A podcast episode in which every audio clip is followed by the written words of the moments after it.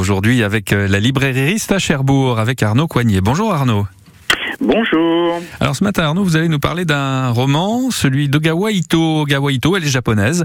Ce roman, c'est Le goûter du lion paru chez Philippe euh, Piquier. Alors j'ai envie de dire euh, qu'au premier abord Arnaud, c'est une histoire poétique et solaire. Est-ce qu'on est là-dedans? Oui, c'est tout à fait ça. Au premier abord, c'est une histoire un peu dramatique puisque c'est une jeune femme de 33 ans, euh, Shizuko, qui est atteinte d'un cancer et qui euh, va mourir. Euh, ça, c'est effectivement euh, l'aspect euh, un peu négatif au premier abord. En fait, on s'aperçoit que c'est un chemin, comme vous dites, solaire, euh, c'est-à-dire qu'elle va se retirer dans un lieu, l'île au citron, dans la mer intérieure du Japon, donc au milieu de cette mer scintillante. Et là, elle va se retirer dans un lieu qui est la maison du lion, qui est une maison dans laquelle des gens viennent pour mourir. Et c'est fait de rencontres, euh, de choses qu'elle n'a jamais pu réaliser dans sa vie et qu'elle va réaliser. La rencontre avec une chienne, la rencontre avec un jeune homme. Et c'est un chemin magnifique vers la lumière. C'est très délicat son écriture, c'est ce que j'ai lu en tout cas dans les critiques de ce livre. Oui, tout à fait. elle a une œuvre déjà très importante derrière elle.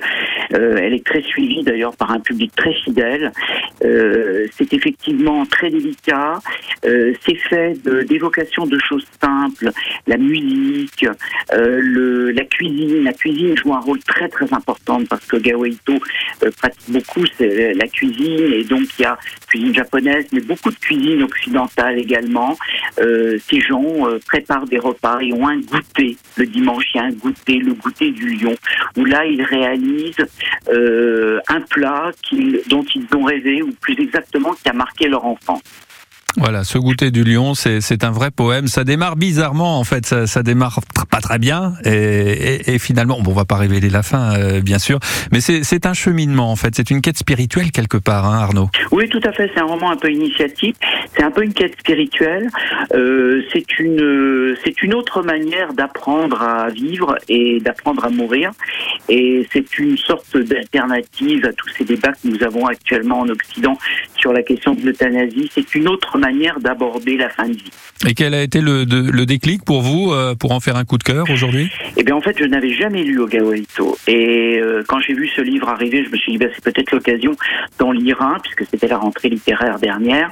Et en fait, ça a été une vraie révélation. J'ai trouvé que c'était vraiment un livre magnifique. Ça m'a donné d'ailleurs envie de lire d'autres livres d'elle. Voilà, bah ça nous donne envie en tout cas. Merci Arnaud Coignet. La librairie Riste à Cherbourg pour votre choix du jour. Euh, votre coup de cœur, c'est Le goûter du lion d'Ogawa Ito, un livre paru chez Philippe Piquet. Bonne journée. Bonne journée, au revoir.